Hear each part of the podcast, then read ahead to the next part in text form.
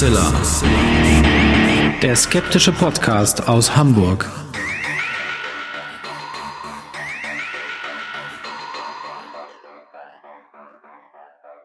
Hallo und herzlich willkommen zum 259. Mal bei Hoaxilla, dem skeptischen Podcast aus Hamburg mit der wunderbaren, der einzigartigen Hoax Mistress Alexa. Hi, ihr da draußen, willkommen zu dieser Folge und ich freue mich ganz außerordentlich, dass bei mir wie immer der wunderbare Alexander Hoaxmaster ist. Und wir gehen jetzt ganz bald in Urlaub. Yippie! Das erzählen wir euch jetzt schon seit Tagen und Wochen, aber es ist einfach so und ich freue mich tierisch. Aber wir haben ein, ein wirklich äh, ein bisschen anderes Thema mal wieder, aber ein Thema, äh, was uns bewegt und vielleicht interessiert euch das dann auch nachher, äh, das Thema der Sendung. Und äh, wie ihr wisst, folgen wir auch gerne mal unserem, unserem Herzen und unseren Interessen, wenn es um Huxilla geht. Und deswegen wollen wir uns die Evangelikalen in den Vereinigten Staaten von Amerika anschauen und wollen auch über ihren, ihren Einfluss auf die Politik sprechen. Und das ist einfach unglaublich faszinierend, äh, ähm, das zu tun. Und das werden wir uns nachher Mhm. anhören. Und in diesem Kontext, Alexa, hast du auch eine Geschichte rausgesucht. Genau so ne? ist es.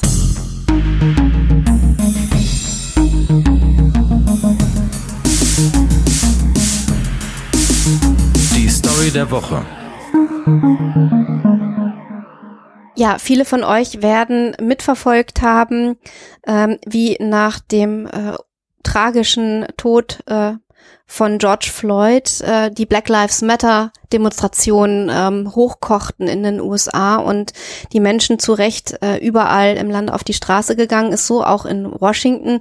Und ähm, ebenso viele von euch werden wahrscheinlich mitbekommen haben, dass Donald Trump, um einen Gang äh, zur St. John's Church in Washington ähm, absolvieren zu können und äh, für ein Foto posieren zu können, ähm, die Demonstranten wirklich äh, mit mehr oder weniger äh, starker Gewalt aus dem Weg geräumt wurden, damit er mit seiner Entourage dorthin gehen konnte und äh, mit einer Bibel posieren konnte. Und jetzt haben äh, viele äh, die ähm, Aufnahmen, die es gibt von äh, diesem äh, Gang und diesem äh, dieser Foto-Op analysiert und dabei festgestellt, dass äh, Trump was auch immer er damit sagen wollte, ob er endlich mal zugeben wollte, dass er also wirklich äh, der Antichrist ist und der Satan, die Bibel verkehrt herumgehalten hat, was äh, für viele natürlich ein, ein eklatanter Symbolismus äh, ist äh, und ein ähm, Grund zu sagen, dass diese Foto abgründlich schief gegangen ist. Wenn es Spannend. denn stimmt. Ja, vorbeigeflogen ist das an mir auch. Mhm. Na, werden wir dann ja am Ende der Sendung erfahren.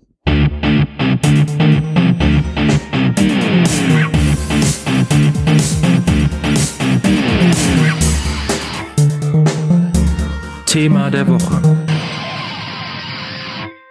Heute bei uns zu Gast äh, die, äh, korrigiere mich, wenn ich es falsch sage, Journalistin, Autorin und vor allen Dingen auch Historikerin Und Podcasterin. und Podcasterin Annika Brockschmidt. Das ist ganz korrekt. Äh, Hallo. Als was bezeichnest du dich selber als, als Liebstes? Was ist dein? Ähm, momentan würde ich sagen, nimmt das Journalistische schon so den äh, die meiste Zeit ein. Deswegen würde ich einfach sagen, freie Journalistin momentan. Mhm. Aber auch dein, dein Twitter-Handle Ardent Historian spricht eher dafür, dass du dich schon auch noch als Historikerin Ja, ja, auf identifizierst, jeden oder? Fall. auf jeden Fall. Das lässt sich auch bei meinen Themen schwer trennen. Mhm. Ähm, das kommt auch noch dazu. Ja. Und der ein oder andere geneigte Huxilla-Hörer wird dich ja schon kennen aus einem der Wild Mikes Specials bei den Ferngesprächen. Da haben wir ja seinerzeit über die biodynamische Landwirtschaft gesprochen. Und im Rahmen dieser Planung ist dann aber auch nochmal die Idee aufgekommen, mit dir über ein Thema zu sprechen, ähm, was äh, insbesondere meine Frau unglaublich auch umtreibt, nämlich die aktuelle politische Lage in den, in den Vereinigten Staaten.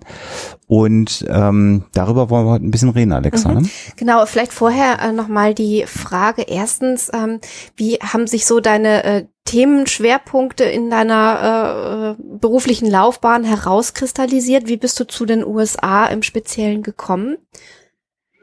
Ähm, das war tatsächlich eine sehr podcast-zentrische Geschichte. Ähm, und zwar, ähm, es ist ein bisschen weit ausgeholt, aber ähm, ich äh, gehe die Biegung jetzt einfach mal ein. Mhm. Äh, ich ähm, war selber auf einem katholischen Gymnasium, einer Jesuitenschule. Und ähm, da ähm, wächst man dann quasi mit Religionsunterricht zwangsweise auf und mhm. äh, war zwar selber nie wirklich gläubig, aber wusste auch nicht so richtig, was die Alternative ist. Und dann habe ich tatsächlich, weil ich ähm, irgendwann so auf die Suche gegangen bin, man ist dann so 15, 16 und fängt an, sich zu überlegen, ähm, was denn da eigentlich dahinter steckt und findet nicht, findet keine Antworten. Mhm. Und äh, gerade in den USA gibt es eine eine sehr äh, gut organisierte, skeptische, säkulare Bewegung, mhm. ähm, die aufklärt und die sehr viel auch über Podcasts macht. Und ja. da gibt es ähm, einzelne äh, Podcaster, die sehr viel ähm, in die Richtung machen, quasi so eine Art Radio-Nachrichtenmagazin, aber wöchentliche Nachrichten zu der extremen Rechten in den USA. Mhm. Und ich fand das erst sehr bizarr und muss dann aber sagen, vielleicht ist das so ein bisschen wie mit, ähm, auf das Wort kommen wir bestimmt später auch nochmal zurück, so ein bisschen wie mit Kult, mhm. äh, dass man ähm, so eine gewisse Faszination entwickelt. Und ich wollte unbedingt verstehen, wie, wie diese Welt tickt und habe mich dann über Jahre immer tiefer da hinein vergraben und habe relativ früh gemerkt, also noch bevor das Ganze mit Trump losging, dass es da eine Politisierung zu geben scheint in einer bestimmten Strömung von Evangelikalen, aber auch nicht nur Evangelikalen, ähm, die doch enger zu sein scheint als mhm. früher und ähm, wo gerade eben aus dieser skeptischen Community auch damals schon Stimmen laut wurden zu sagen, hm, da muss man ein Auge drauf haben. Ähm, das scheint irgendwie in eine ungute Richtung äh, zu laufen. Äh, wann wann Und, war das zeitlich ungefähr, ähm, dass du das Ich glaube, das fing an spätestens bei der zweiten Obama-Amtszeit. Mhm. Mhm. Ähm, und das war dann gerade äh, auch meistens so, dass auch, ich meine, in Podcasts spricht man ja auch oft über Leserzuschriften, dass die dann eben berichtet haben, dass sie oft E-Mails bekommen von Hörern, die sagen, ich weiß gar nicht, was ihr habt, Obamas zweite Amtszeit, es ist alles okay, mhm. ähm, es wird besser. Und äh, in gewisser Weise stimmt es ja auch, was Aufklärung angeht. Also zum Beispiel die Zahlen von, von strenggläubigen ähm, sinken, äh, die Zahlen von denen in den USA, die sagen, äh, dass sie einer bestimmten Religion angehören, sinken. Also man kann sagen, es sah so eine Zeit lang so aus, als würde die Säkularisierung fortschreiten. Mhm. Und vielleicht auch ganz hier eine, ganz kurz eine Fußnote.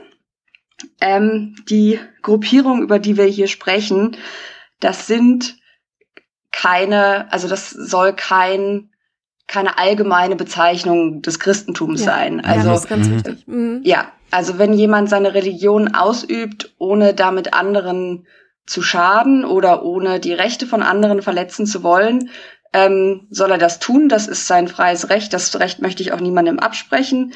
Ähm, und nur weil ich damit für mich selbst nichts anfangen kann, ganz persönlich, ähm, hat das aber noch nichts ähm, quasi mit meiner Beurteilung der mhm. Gesamtlage zu tun. Das und, ähm, und es gibt ja auch genug, ja, und es gibt ja auch genug Christen in den USA, die Trump aufs Schärfste kritisieren. Also. Genau, und ähm, da sieht man dann eben, dass sich ähm, eine bestimmte Gruppierung äh, in der also es ist schon so ein bisschen eine Art Zweckbündnis, weil das sind eben nicht nur, man würde ja auf den ersten Blick denken, okay, das sind jetzt alle Leute, die einer einer Glaubensrichtung, einer Denomination ähm, angehören, die mhm. sich hier zusammentun.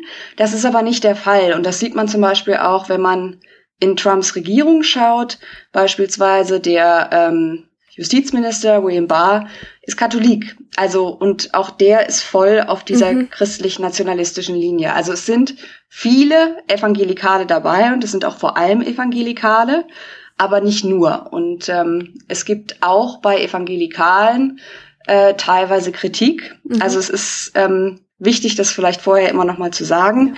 Ähm, wir sprechen nicht in Absoluten. Also es sind nicht die Evangelikalen oder die Katholiken, ähm, aber es sind doch Tendenzen, die sich mehr als deutlich herauszeichnen. Mhm. Jetzt hast du eben angesprochen, dass du auch Podcasts dir angehört hast. Ich weiß jetzt schon, dass mhm. äh, einer der ersten Kommentare sein wird, ähm, was waren denn das für Podcasts, die Annika gehört hat? Erinnerst du dich noch so an ein, zwei ja. Namen, die du nennen kannst? Ja, ich glaube, ähm, das erste war tatsächlich Thank God I'm Atheist. Das sind zwei äh, Typen, ähm, die früher Mormonen waren tatsächlich, also ähm, und die quasi wöchentlich erstmal aus ganzer Welt, aus, also quasi weltweit ähm, Nachrichten zum Thema Religion äh, verbreiten. Mhm. Und dann ähm, ging es weiter. Also dazu muss man sagen, die Tonlage in all diesen Podcasts, der Tonfall ist sehr unterschiedlich. Mhm. Und ähm, dieser Podcast, den ich gerade erwähnt habe, ist, ich sag mal so, für jemanden, der sich erstmal anfängt mit Atheismus zu beschäftigen und der aber das Wort noch ziemlich gruselig findet, wie das bei mir am Anfang war, ähm, ist das ganz nett zum Einstieg, weil es ist nicht ganz so wütend, wie mhm. manch ein anderer Podcast ist, äh, auch wenn ich die Wut zum Teil verstehen kann. Und ein weiteres Beispiel wäre zum Beispiel, da hört man jetzt schon im Titel, dass da der Tonfall ein bisschen anders ist, ähm, The Scathing Atheist. Mhm. Ähm, oh ja. Mhm. Ja. die vor allem ähm, Geschichten bringen, die über Right Wing Watch ähm, laufen. Das bedeutet, also das heißt, die haben einen besonderen Fokus zum Beispiel auf Televangelists, mhm. ähm, das sind die Leute, die ähm, ja, die über Fernsehen predigen und äh, sich damit ähm, ja, dumm und dämlich verdienen, mhm. kann man nur sagen. Ja, dieses ähm, Motiv ähm, des, des äh, leicht wahnsinnig anmutenden Fernsehpredigers, das hat sich genau. ja jetzt hier auch schon auf Deutschland so ein bisschen, ja. oder ist hier, sagen wir mal, auch schon bekannt und in der Popkultur auch durchaus. Genau, es ist so von, vom Gefühl her, die Optik ist meistens so ein bisschen so Teleshopping, aber auf Predigt. Mhm. Mhm. Und ähm, das ist so eine ganz, ganz seltsame Optik, die man hier, glaube ich, nicht so kannte und vor allem in einer, im Stil der Predigt, eine Art und Weise, dieses Fire and Brimstone, ähm, Feuer und Schwefel, mhm. ähm, die, glaube ich, recht befremdlich mhm. wirkt. Zumindest jetzt mal, also selbst auf äh, gläubige Christen hier, die jetzt nicht gerade zu den Pfingstkirchen gehören, mhm. sag ich mal. Sehr schön, sehr schön übrigens karikiert, wer sich noch daran erinnert, in dem äh, Genesis ja, Musikvideo Jesus He Knows Me, ja. äh, das ist von dem Album I Can, I Can Walk. Do as I say, don't do as I do. Genau, also wenn du das nicht kennst, Annika, würde ich dir mal empfehlen, schau da mal rein, das ist sehr schön aufbereitet, dieses das Thema dort. Das werde ich tun, das kenne ich tatsächlich oh. nicht. Oh ja, das ist äh, so das Ultimative, die Lohnt ultimative ja. Darstellung eines, eines Fernsehpredigers.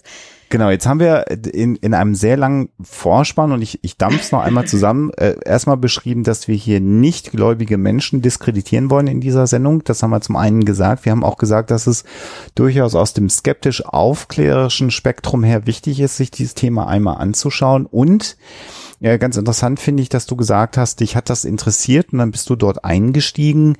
Man hört sich ja so etwas über ein anderes Land auch nur an, wenn ein ja etwas mit diesem Land verbindet. Und das ist die nächste Klammer, die wir hier, glaube ich, alle gemeinsam noch einmal setzen können. Wir reden hier über die Vereinigten Staaten von Amerika. Ähm, oder ich spreche jetzt erstmal mal von mir, weil das soll man ja machen, von sich selber reden und nicht andere über andere reden. Aber ich bin jemand, ich war noch nie dort. Ich würde sehr, sehr gerne mal die Vereinigten Staaten besuchen. Ähm, äh, bin sicherlich zutiefst geprägt von der Popkultur der Vereinigten Staaten durch Serien, Bücher und andere Dinge, Comics, was es auch alles gibt. Äh, das hat mich äh, geprägt als Mensch.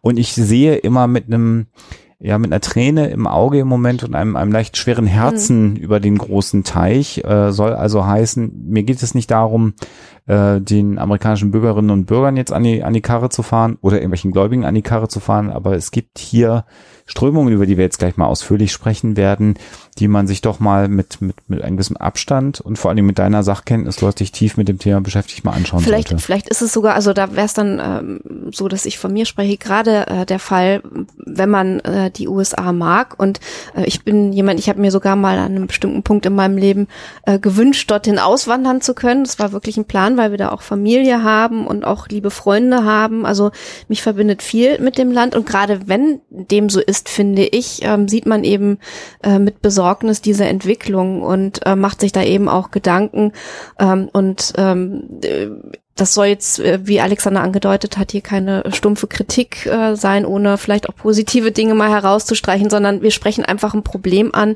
äh, was dort besteht und äh, was einem durchaus Sorgen machen kann.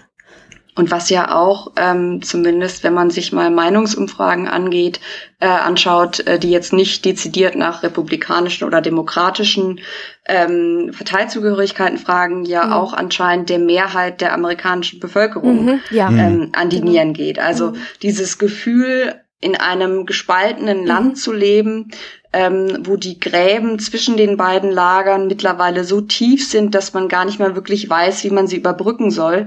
Ich glaube, ähm, das ähm, können alle, die Freunde oder Bekannte in den USA haben, ähm, sehr gut nachvollziehen. Und das ist auch ein, glaube ich, ein sehr schmerzvoller Prozess für die Leute, äh, die dort gerade wohnen, die das Gefühl haben, ähm, sie erkennen ihr eigenes Land nicht mehr wirklich. Mhm. Mhm. Mhm. Das heißt also auch du bist jemand, Annika, der die Vereinigten Staaten mag, oder? Das kann man Absolut. so sagen. Also äh, ich, ähm, ich habe mich immer schon wahnsinnig, ähm, also jetzt mal von allem Popkulturellen ähm, abgesehen, da geht's mir, äh, glaube ich, so wie euch ähm, äh, und wie fast jedem, der in unseren Breitengraden aufgewachsen mhm. ist, ähm, die haben mich natürlich total geprägt, als, also quasi von Kindesbeinen auf. Aber mit dem Aufkommen von Interesse als Politik, also schon als Teenager würde ich sagen, habe ich immer wahnsinnig gerne in die USA geschaut, gerade wenn es um Wahlkämpfe ging, weil ich dieses dieses, dieses Ritual der Politik da so faszinierend fand, weil das so anders war als hier und weil das so, so, so leidenschaftlich geführt wurde, mhm. diese, diese Gespräche. Und ähm, das fand ich einfach wahnsinnig toll und das ist auch eine Begeisterung für Politik gewesen, ähm, die sicherlich Vor- und Nachteile hat, aber die sehr im Gegenteil oder im Gegensatz zu dem steht, wie man hier Politik oft wahrnimmt. Mhm. Ähm, also das ist beispielsweise ein Punkt neben der Popkultur, der mich immer sehr interessiert hat. Mhm. Mhm. Jetzt hast du es äh, gerade schon angedeutet. Äh, wir haben ja äh, zum Einstieg eher über Religion und Religion in den USA gesprochen. Jetzt hast du gerade äh, den Stichpunkt Politik schon angeführt. Warum müssen wir jetzt überhaupt äh, im Zusammenhang mit äh, Religion in den USA auch über Politik äh, sprechen? Das ist ja eigentlich so äh, äh, der Wunschtraum und der Kern, dass das eben streng getrennt ist und dass jeder seine Religion ausleben kann und leben kann und dass das aber die Politik des Landes äh, doch weitestgehend äh, nicht berührt, äh, beziehungsweise eben jeder ähm, da so äh, nach seiner Fasson eben leben kann. Ja, ähm, es ist so, dass in den äh, USA, und das ist keine Entwicklung, die mit Trump begonnen hat, aber die quasi unter Trump äh, zu ihrem Höhepunkt äh, geführt worden ist, ähm, deswegen sage ich jetzt unter Trump, äh, mhm. sind ähm, evangelikale oder zumindest christlich-nationalistische ähm, Ziele und, Welt und die Weltanschauung äh, und republikanische Politik gewissermaßen zu einem großen Konstrukt verschmolzen. Mhm. mhm. Das heißt, ähm, weiße äh, Evangelikale waren ähm, quasi die Basis ähm, oder sind nach wie vor die Basis und sind auch diejenigen, äh, denen Trump äh, seinen Wahlsieg 2016 zu verdanken hat. Ähm, das heißt, die sind ganz elementar wichtig für ihn, auch jetzt für die Wiederwahl. Und ähm, man sieht vor allem daran deutlich, wie sehr im Zentrum der Macht äh, diese evangelikalen oder christlichen Nationalisten angekommen sind. Mhm ähm, wenn man sich das Kabinett anschaut. Und nun wissen wir alle, ähm, in dem Moment, wo ich sage, guck euch das Kabinett an und hier einen Namen nenne, kündigt er wahrscheinlich morgen oder wird gefeuert. Ja. Aber das macht nichts, weil es einen immerwährenden Nachschub ja. gibt. Ja. Ähm, und der macht ganz deutlich, dass auch die Besetzung von relevanten Ministerien, sei es jetzt Bildung, sei es Außenpolitik, ähm, mit Leuten besetzt werden, die tief vernetzt sind in diesem christlich-nationalistischen äh, Spektrum und die auch ganz deutlich quasi religiöse Ansichten und eine religiöse Weltanschauung mit in die Politik hineinbringen. Und an sich hast du völlig recht, ähm, an sich sollte Kirche und Staat getrennt sein. Das ist auch in den USA so. Das ist äh, verfassungsmäßig so vorgeschrieben. Aber ähm, unter einer bestimmten ähm, Strömung äh, von sehr konservativen Christen hält sich ähm, die Weltsicht, dass äh, die USA als ein explizit christliches Land gegründet mhm. worden seien. Das ist historisch Quatsch. Das ist nicht der Fall. Mhm. Ähm, nichtsdestotrotz sind sie davon überzeugt. Und demnach ist alles, was irgendwie mit Säkularität zu tun hat oder mit Trennung von Kirche und Staat, für sie inhärent was Schlechtes. Mhm. Äh, darf ich da ganz kurz einhaken? Du hast gesagt, das ist historisch äh, Quatsch. Kannst du ganz äh, kurz umschreiben, warum das Quatsch ist? Ähm, die, also es wird ja gerne, auch von evangelikalen Rechten, werden ja gerne auch die Founding Fathers äh, zitiert ähm, als explizit christliche Menschen. Es gibt da ähm, mehr als ein Beispiel unter diesen Gründervätern, ähm, wo man bis heute gar nicht genau sagen kann, ob derjenige überhaupt gläubig war. Das heißt, viele von den Gründungsvätern waren Christen, das mhm. stimmt. Aber vor allem mit dem Rückblick, also äh, von dem, was in England zuvor passiert war mhm. und die Unruhen, die Religionsstreitigkeiten in, äh, im Vereinigten äh, Königreich, also im heutigen Vereinigten Königreich, ähm, die die mit sich gebracht haben, wollte man eben deutlich machen, dass Kirche und Staat nicht zusammengehören, ja. dass es Religionsfreiheit gibt. Jeder kann seine Religion so ausüben, wie er möchte. Und das wäre ja nicht der Fall, wenn quasi eine Religion sowieso schon mhm. mit in der Verfassung stünde. Mhm. Das heißt, das, da hätte man dann in den Vereinigten Staaten wieder genau das, was man äh, eigentlich äh, hinter sich lassen wollte und äh, sozusagen als eine genau. frühere Entwicklungsstufe ad acta legen wollte. Ja, und ähm, das war ja auch vor allem deswegen erstrebenswert, weil ja auch viele der, ähm, der ersten Siedler äh, diversen Splittergruppen angehörten, mhm. ähm, die eben äh, aus England äh, geflohen sind, weil man sie dort entweder nicht mehr wollte oder weil sie woanders neu anfangen mhm. ähm, wollten. Und das Gegenargument, was man dann gerne von evangelikaler Seite hört, ist, ja, aber äh, hier steht doch äh, in God we trust oder man schwört doch auf die Bibel, wenn man den Amtseid ablegt. Ähm, mhm. Ja, die meisten schwören auf die Bibel, weil das bei Wählern gut ankommt. An sich ist das aber nicht verpflichtend. Man muss nur auf etwas schwören, was für einen selbst quasi einen höheren Wert hat. Das mhm. heißt, theoretisch könnte man da, weiß ich nicht, auch auf sein Lieblingsbuch schwören. Mhm. Oder auf die ähm, Verfassung zum Beispiel, ne? Genau. Das wäre auch ein denkbarer Gedanke, ne?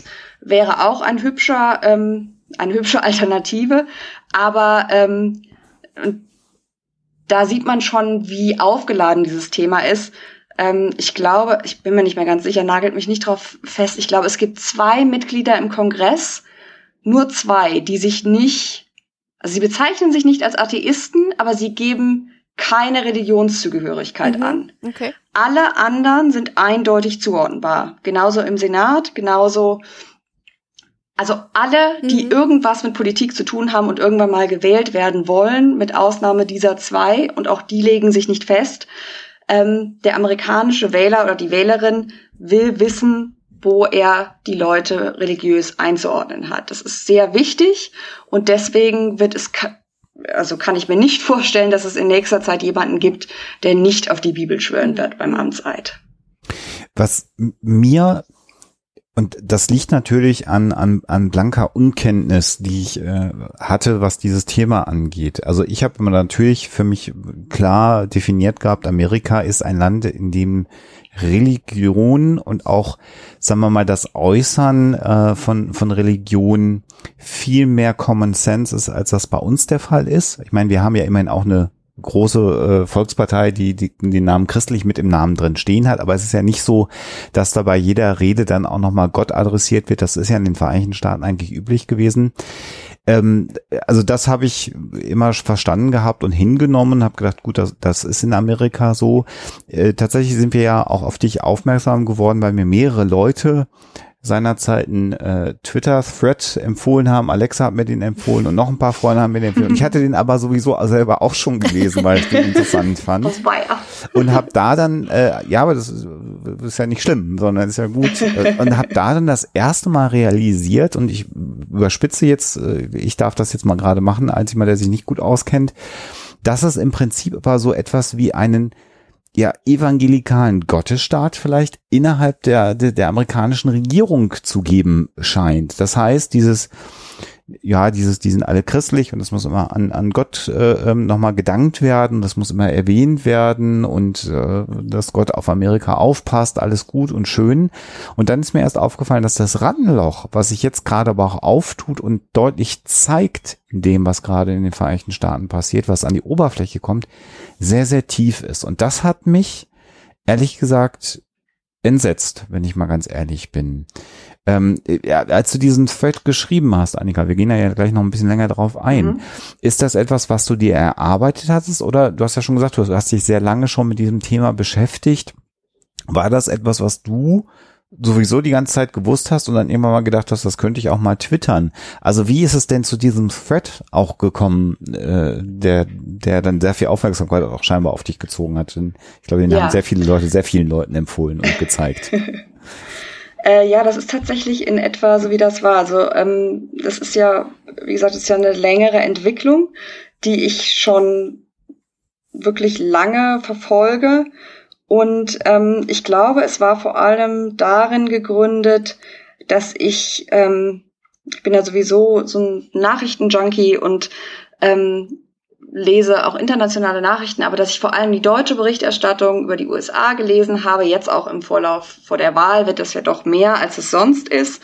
Ähm, sonst schaut man ja jetzt nicht so im Detail, abgesehen vielleicht von der von der einen Seite, wo bei Außenpolitik gesprochen wird mhm. in der Zeitung. Aber sonst steht das nicht so wahnsinnig im Fokus. Und ähm, und ich dachte mir immer, das muss doch jetzt irgendwie mal kommen, dass hier jemand darüber schreibt, wie eng das mittlerweile miteinander verknüpft ist. Und nicht nur verknüpft, aber fast schon identisch mhm. ist. Ähm, dieses, dieses Hardcore-Religiöse und das Politische. Und zwar so sehr, dass, dass Kommentatoren auch aus den USA sagen, das ist eigentlich gar keine, das ist eigentlich mittlerweile eine pseudo-religiöse Bewegung. Mhm. Die Menschen, die da drin sind, würden dem natürlich nicht zustimmen. Mhm. Aber von außen hat das quasi mit, mit dem Christentum, wie die Bibel es ähm, vorschreibt, nicht mehr wirklich was zu tun. Und deswegen glaube ich auch gerade aus europäischer Sicht diese Unverständnis ja. da, dem gegenüber, warum diese Evangelikalen den unterstützen. Ähm, das macht ja auf den ersten Blick überhaupt keinen Sinn. Mhm. Und ähm, aber ich habe nichts dazu gefunden. Oder wenn, dann war es immer oberflächlich, so nach dem Motto, ja, äh, er hat jetzt so eine komische Beraterin im Weißen Haus und die legt ihm ab und an die Hand auf und betet. Mhm. Aber das lief irgendwie immer so unter dem, was man halt vorher auch kannte, so nach dem Motto, naja, die haben es halt mehr mit Gott als wir. Oder ja, das ist jetzt ein bisschen schräg, aber es ist eher so, so eine Anekdote am Rande. Oder ja, die Evangelikalen sind eine wichtige Basis, aber damit hatte es sich dann auch.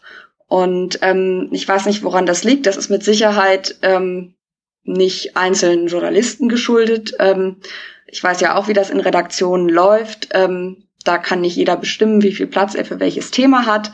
Und ähm, alle Nachrichtenoutlets stehen in ständiger Konkurrenz miteinander. Deswegen, mhm. sobald nicht einer damit anfängt, ist es schwer für die anderen, meistens auch gegenüber zum Beispiel den Chefs mhm. oder äh, vielleicht auch einfach äh, gegenüber denen, die im Verlag ähm, die Finanzen regeln, weil es geht um Klicks, es geht um, um Reichweite und ich sag mal so, die, die Medienlandschaft ist gerade so prekär, dass man sich keinen Fehltritt leisten mhm. kann.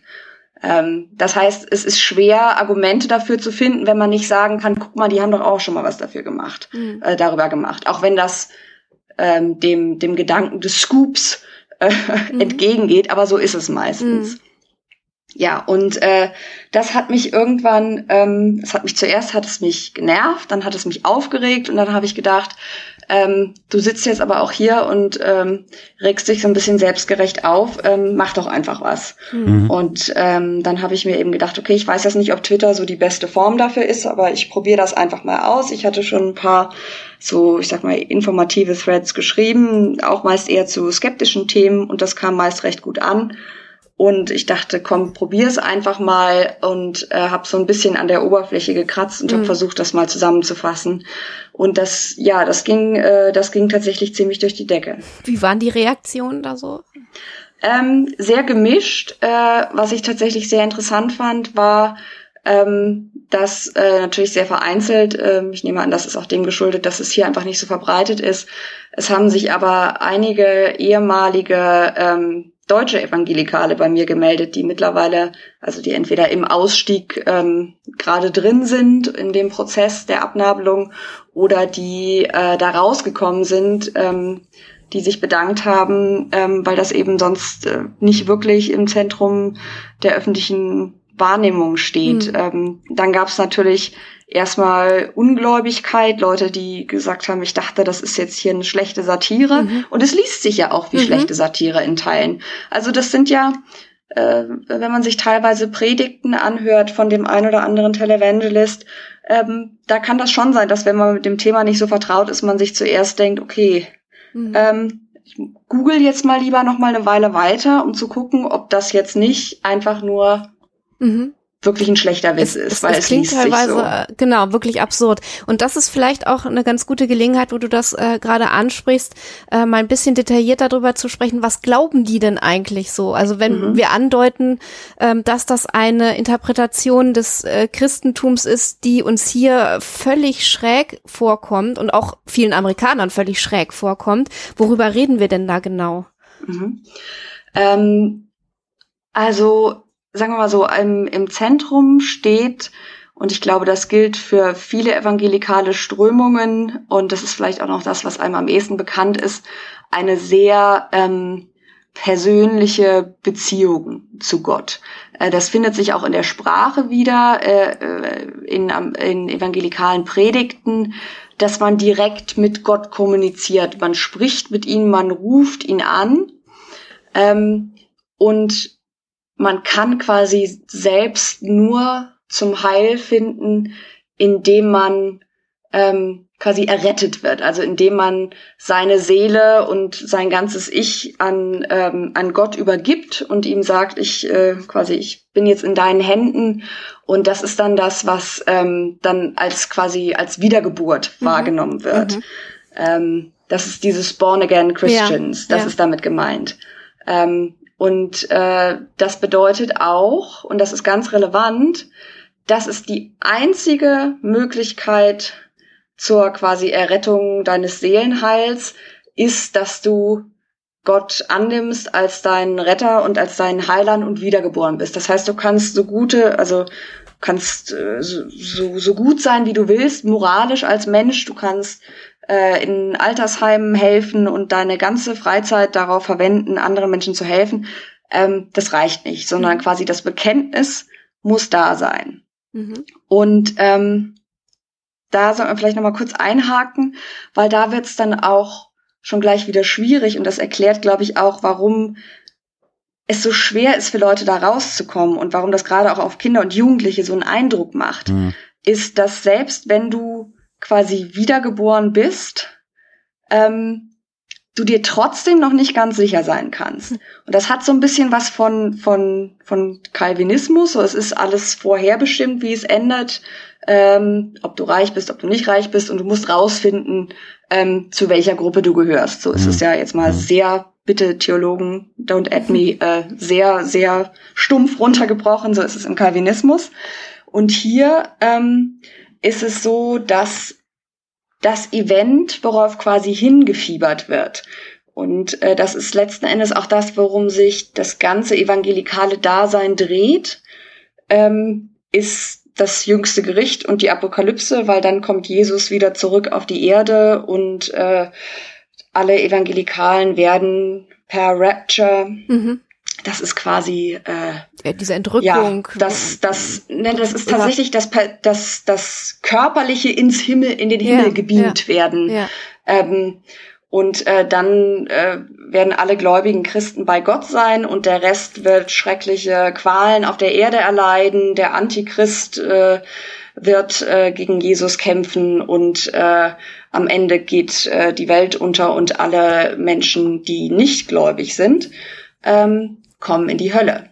Dazu zählen aber auch diejenigen, die vielleicht born again Christians waren, aber die nicht gut genug waren. Hm. Das heißt, es gab oder es gibt nach wie vor so etwas wie Rapture Anxiety. Also Rapture ist eben dieser Prozess des Hochgebeamt-Werdens in Ermangelung einer anderen Beschreibung. Ähm, und also diese Angst, zurückgelassen zu werden auf der Erde, während alle anderen, deine Familie, deine Freunde, ähm, alle anderen, die du kennst, potenziell nicht mehr da sind, weil mhm. sie bei Gott sind. Und das kann ja ständig passieren, weil man wartet auf dieses Endergebnis. Man sehnt das herbei, man hat aber gleichzeitig Angst davor, weil man nicht weiß, ob man zu den Auserwählten gehört. Ähm, das ist sehr real und das hat auch, äh, ist auch so eine Art popkulturelles Phänomen geworden. Ich glaube, in den 70ern, wenn ich mich richtig erinnere, mit der Verfilmung dieser äh, Left Behind Serie. Also das ist, ähm, du weißt es nie, du kannst dir nie sicher sein, aber du hast, du glaubst an einen unheimlich rachsüchtigen Gott, an einen strafenden Gott, dem du deine Ergebenheit mhm. ständig beweisen musst, mhm. ähm, weil du am Ende zu den Auserwählten gehören musst. Jetzt lass uns ganz kurz an der Stelle, ich muss da einmal einhaken, damit das mhm. nochmal deutlich wird. Ich will das noch einmal unterstreichen. Wir haben bei den Evangelikalen, die wir hier gerade beschreiben, das ist jetzt nicht theoretisch, sondern das sind Menschen, die genau das, was du gerade beschrieben hast, wirklich glauben, deren Seelenheil, das ist vielleicht der Begriff, den man da benutzen kann, davon abhängt, dass wenn das jüngste Gericht kommt, sie errettet werden wollen und in den Himmel kommen wollen. Und es reicht, wie du gerade gesagt hast, nicht, dass sie gut leben, sondern sie müssen alles richtig machen. Alles, alles, alles, alles richtig machen und sonst geht die Erde halt unter und sie gehen mit unter. Und das ist, äh, ich benutze das, dann musst du das nicht machen, das ist natürlich etwas ganz klar Sektenhaftes, was wir hier erleben, was auch weit weg vom christlichen Glauben, wie er bei uns äh, gelebt wird. Auch da glauben wir an ein Jenseits, in das wir eingehen können, wenn wir denn daran glauben, aber nicht instantan und sofort und schon gar nicht in einem jüngsten Gericht, was dann im Grunde genommen dann ja auch alles andere vernichtet. Und ich finde, äh, diese Vorstellung schon so absurd und dann kommen wir noch mal zu einem Punkt, den du, den du uns auch genannt hast, den ich auch so noch nicht realisiert habe, ist, dass diese Gemeinschaft und insbesondere Trump, den sie sich jetzt als Galionsfigur erkoren haben, wie gläubig der ist mal dahingestellt, davon ja ausgehen, dass sie, also diese Gruppe, die das glaubt, eine real bedrohte Gruppe ist, die ja. um ihre eigene Existenz und dann kommen wir dazu, um ihre Religionsfreiheit, das, was sie glauben, also ja. Kämpfen müssen, damit sie das glauben müssen. Und das Problem dabei ist, und dann ganz, da höre ich auch auf zu reden, du kannst mich korrigieren, ist ja, dass damit sie in den Himmel kommen, das Land, in dem sie leben und, und die Kultur, in der sie leben, ja. eben ganz, ganz grässliche Dinge tun muss, damit sie in den Himmel kommen. Und dann kommen wir so langsam in das Fahrwasser rein, warum wir sehen, wie die Vereinigten Staaten von Amerika sich gerade umbauen, oder? Oder habe ich das jetzt falsch zusammengefasst? Nee, das war, äh, das war ganz korrekt. Also ähm, das ist ja auch das, was es so gefährlich macht, wenn Menschen, die dieser Weltanschauung folgen, in Machtposition, also in reale politische Machtpositionen kommen, in denen sie Gesetze erlassen mhm. oder in ja. denen sie, in denen, ja, in denen sie das politische, die politische Zukunft des Landes lenken können. Und, ähm, und Recht sprechen, ne? Entschuldige, dass ich da ja. nochmal reingehe. Also wir haben ja auch die, die, die, die Richter, die höchsten, obersten Land, äh, Richter in den Vereinigten Staaten, die besetzt werden, das sind ja auch aus diesen Kreisen plötzlich Menschen, ja. die auch die Rechtsprechung dementsprechend interpretieren, ne? Ja, das ist ja auch einer äh, quasi äh, eines der Argumente, ähm, was auch der, was unter generell unter Konservativen, aber vor allem unter Evangelikalen gerne genannt wird.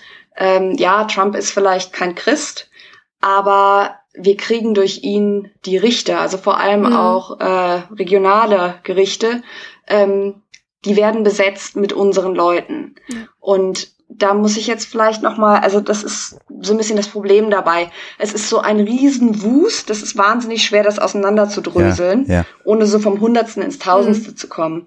Aber vielleicht zwei kurze Stichworte. Einmal, ähm, wenn ich quasi das jüngste Ge Gericht und das, was so in der Apokalypse des Johannes steht, herbeisehne, dann warte ich effektiv auf den Weltuntergang. Und ich Mhm. will, dass der passiert. Das heißt auch, ähm, dass mein Land untergeht. Das Land, wo ich gerade lebe. Hm. Das bedeutet, dass ähm, wenn ich permanent Ausschau halte nach Zeichen dafür, dass die Apokalypse kurz bevorsteht, dann interpretiere ich alles darauf. Das mag ein Tornado sein, das mag äh, ein Erdbeben sein, ist völlig egal. Eine Pandemie. Oder Unruhen, Pandemien, Pandemien, die, ja, die Bestrafung für die, ähm, jetzt fällt mir gerade das deutsche Wort nicht ein, für die, die Wicked, für diejenigen, die nicht glauben. Mhm. Ja, ähm, und das bedeutet, dass ich, wenn ich zum Beispiel aktiv Außenpolitik mache, keinerlei Interesse an Frieden im Nahen Osten habe. Denn Mhm. wenn ich der biblischen Prophezeiung folge, oder zumindest einer der sehr vielen sich widersprechenden innerhalb dieses Buches, ähm, dann muss ich beispielsweise wissen, okay, Jerusalem muss in jüdischer Hand sein. Mhm. Sonst kann Gott nicht auf die Erde zurückkehren. Das bedeutet, äh, ja, muss in jüdischer Hand sein, aber letzten Endes heißt das nicht, dass mir das jüdische Volk oder dass mir das Judentum generell irgendwie am Herzen liegt. Denn in meiner eigenen Logik bedeutet das, dass wenn Juden sich beim jüngsten Gericht nicht konvertieren, dann sterben die. Und zwar alle. Und zwar einen grausigen, grausigen Tod, so wie alle anderen Ungläubigen auch. Mhm. Das auf der einen Seite und auf der anderen Seite ähm, muss man sich vor Augen halten, dass diese Menschen alles durch diese Schablone sehen. Das heißt, alles wird projiziert auf einen Endkampf zwischen Gott und dem Bösen, sei das jetzt Satan, der Antichrist, wer auch immer. Das unterscheidet sich je nach Strömung ein bisschen, aber es läuft aufs selbe hinaus praktisch. Und das bedeutet auch, dass ich nicht diskutieren kann. Weil wenn ich der Meinung bin, dass mein politischer Gegner wortwörtlich vom Satan getrieben ist, dann werde ich mich nicht mit dem an einen Tisch setzen und versuchen, einen Konsens zu erreichen. Mhm. Kann ich auch gar nicht, weil ich will ja selber auch gerettet werden. Ja. Und damit Das heißt, das heißt, wenn Ja. ich da weich werden würde und im Sinne einer ausgleichenden Politik agieren würde, würde ich damit im Zweifelsfall bei der Rapture nicht errettet werden, sondern auch in der Hölle schmoren, weil ich habe ja nicht darauf hingearbeitet, ähm, komplett kompromisslos Gottes Werk zu tun in dieser überhöhten Definition. Ne? Korrekt. Also, was Genau. Ist, man muss das, glaube ich, immer wieder sagen, weil das so ja, far out ist von dem, wie wir das so auffassen. Aber ja, entschuldige, dass Ja. ich unterbrochen habe. Äh, alles gut. Ähm, ein weiterer Aspekt, und dann bin ich auch mit dem Monolog am Ende, ähm, der auch noch wichtig ist, weil sonst macht das alles, also es macht sowieso von uns aus gesehen wenig Sinn, aber es gibt so eine innere Logik des Ganzen, die erklärt, warum das so verfahren ist. Ähm, und ein weiterer Punkt ist, dass äh, das Gefühl, ähm, dass der, die eigene Art und Weise des Lebens und die eigenen Werte, an die man glaubt, äh, quasi ins Hintertreffen Mhm. geraten.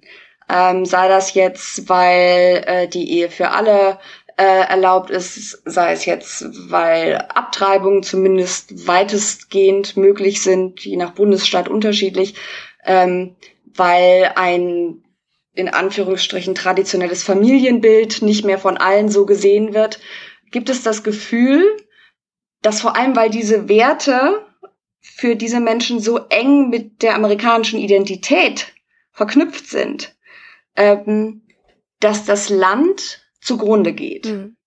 aber moralisch zugrunde geht. Das heißt, das ist nicht das zugrunde gehen, was sie ja eigentlich wollen, weil sie wollen ja die Apokalypse, sondern es ist der moralische Verfall Amerikas. Mhm. Und deswegen schickt Gott dann den Tornado, weil Schwule haben jetzt Rechte. Mhm. Und das ist keine Überspitzung. Es gibt genug Beispiele. Ihr könnt nahezu jeden Hurricane oder Tornado googeln in den letzten oh, 20 Jahren. Ihr werdet immer irgendwelche evangelikalen Priester oder Prediger finden, die sagen, das liegt nur daran, weil wir uns von Gott abgekehrt haben. Gott bestraft das Land, wir müssen zu Gott zurückfinden. Gott darf nicht aus den Schulen vertrieben werden, in den Schulen muss wieder gebetet werden. Gott muss zurückfinden, äh, Amerika muss zurückfinden zu Gott und erst dann wird das alles aufhören. Mhm. Ähm, ich muss jetzt nochmal äh, fragen, wo wir äh, zur Verquickung mhm. äh, von Politik und eben diesen evangelikalen Vorstellungen mhm. kommen. Ähm, aus, aus welchen Quellen genau speisen sich diese Leute? Ähm, sind die organisiert innerhalb der Republikaner? Sind die selbstständig organisiert? Oder sind das einfach Leute, die eben evangelikale Auffassungen äh, vertreten, die diesem Glauben anhängen und dann eben in die Politik gehen? Ähm, wie, wie sehen da die Organisationsstrukturen aus dahinter? Ähm, das ist eine ganz äh, bunte und ganz diffuse Mischung und das macht es, glaube ich, auch so schwer, ist von außen, wenn man da nicht, wenn man zum Beispiel nicht drin aufgewachsen ist, das als Strömung überhaupt zu erkennen. Mhm. Ähm, aber es ist eine Mischung aus erzkonservativen Thinktanks, äh, Foundations, ähm, gesellschaftlichen Gruppierungen, Gemeinden, ähm, aber gleichzeitig vernetzt mit einem aber irgendwie in sich geschlossenen, mit einem hermetisch abgeriegelten, ähm, zumindest bevor Social Media kam. Ähm, jetzt bekommen wir ja auch manchmal Eindrücke mhm. äh, davon, wie das in dieser Bubble aussieht, aber mit einer so hermetisch abgeschlossenen ähm, Medienlandschaft, die quasi konsumiert wird und ähm, gleichzeitig natürlich auch Leute in den regional, regionalen Stellen der Republikanischen Partei, mhm. ähm, die entweder in diesem Umfeld aufgewachsen sind, äh, die das glauben, die vielleicht gemerkt haben, dass viele Leute um sie herum das glauben, dass man damit gewählt werden kann. Mhm. Ähm, und das hat auch nicht erst, das hat die Republikanische Partei auch nicht erst jetzt gemerkt. Mhm. Ähm, das fängt schon unter Reagan an und ähm, will da jetzt nicht zu sehr ins Detail gehen, aber das ist etwas, das sich schon seit mehreren Jahrzehnten aufbaut. Mhm. Und ähm, das fand weitestgehend unbemerkt statt. Man hat die nicht sonderlich ernst genommen, ähm, gerade weil sie so schrill und so krawallig auftreten. Ähm, das wirkt sehr bizarr auf Außenstehende. Und gerade im politischen Raum hat man das nicht ernst genommen, man mhm. kannte das nicht und äh, sich gedacht, naja, das sind halt ein paar Spinner und die sind konservativ, okay, und dann, äh, naja. Die kriegen wir schon eingefangen. Ja, ja, die kriegen wir eingefangen und dann wählen sie uns und äh, gut, dafür müssen wir ihnen halt ein bisschen was geben. Mhm. Ähm, aber das hat verkannt, ähm, wie politisch diese Bewegung von Anfang an war weil und auch strategisch, ne? Ein ja, bisschen, ne? ja, absolut, absolut, weil ein christlicher Nationalismus ähm, und das ist ja der Kern der ganzen Sache. Amerika als als christliche Nation, Amerika das, das ist dann der, das Stichwort des amerikanischen Ex, ähm, Exceptionalism. Ähm, Amerika als das auserwählte Volk. Mhm. Wir sind was Besonderes. Wir, und das sieht man ja auch in amerikanischer Außenpolitik, Außenpolitik der letzten äh, Jahrzehnte. Wir sind diejenigen, ähm, die beispielsweise Demokratie bringen in bestimmte Länder. Mhm. Wir haben einen Sendungsauftrag. Mhm. Und ähm, in diesen Kreisen ist dieser Sendungsauftrag aber historisch verknüpft mit einem gewissermaßen, nein, gewissermaßen können wir streichen, mit einem kolonialen Denken weißer Siedler, die, ähm, und das kann man bis, bis quasi in die Gründerzeit zurückverfolgen, die den ähm, indigenen Völkern ähm, die richtige Religion bringen. Mhm. Das heißt, der Sendungsgedanke ist sowohl politisch motiviert als auch religiös. Und wenn das zusammenkommt, genauso, äh, dann, dann und zur Identität wird, an mhm. die alles andere geknüpft ist, dann ähm, wird es recht schnell recht gefährlich und das endet quasi, also ich meine, es ist ja noch nicht zu Ende, aber es kommt zumindest da an, wo wir jetzt sind, ähm, wo sich äh, äh, White Supremacists äh, und äh, Neonazis und all dieses Gekröse ähm, auch in dieser Strömung finden. Mhm. Und die da, die gemerkt haben, oh, wir haben bestimmte Sachen, ähm, bestimmte Ansichten, beispielsweise, dass sich äh, sogenannte Rassen nicht, nicht mischen sollen, ähm, gegen Einwanderer, ähm, dieser ganze Mythos von, von Gewalt in den Vorstädten. Mhm. Man macht gemeinsame Sache.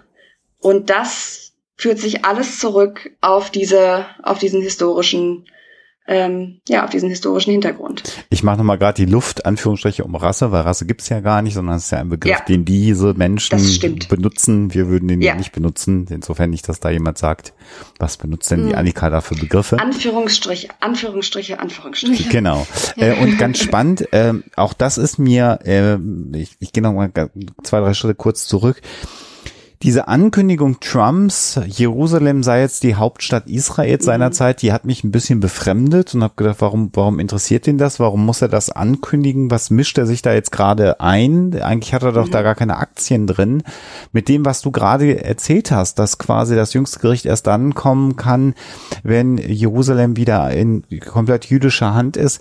Das ist alles, da stellen sich mir so äh, nachträglich die Nackenhaare hoch und es macht dann plötzlich alles Sinn, weil das kam ja im Moment, als er das gesagt hat, so ein bisschen aus der leeren Luft, wenn man diese Zusammenhänge nicht kennt. So, ein starkes politisches Statement.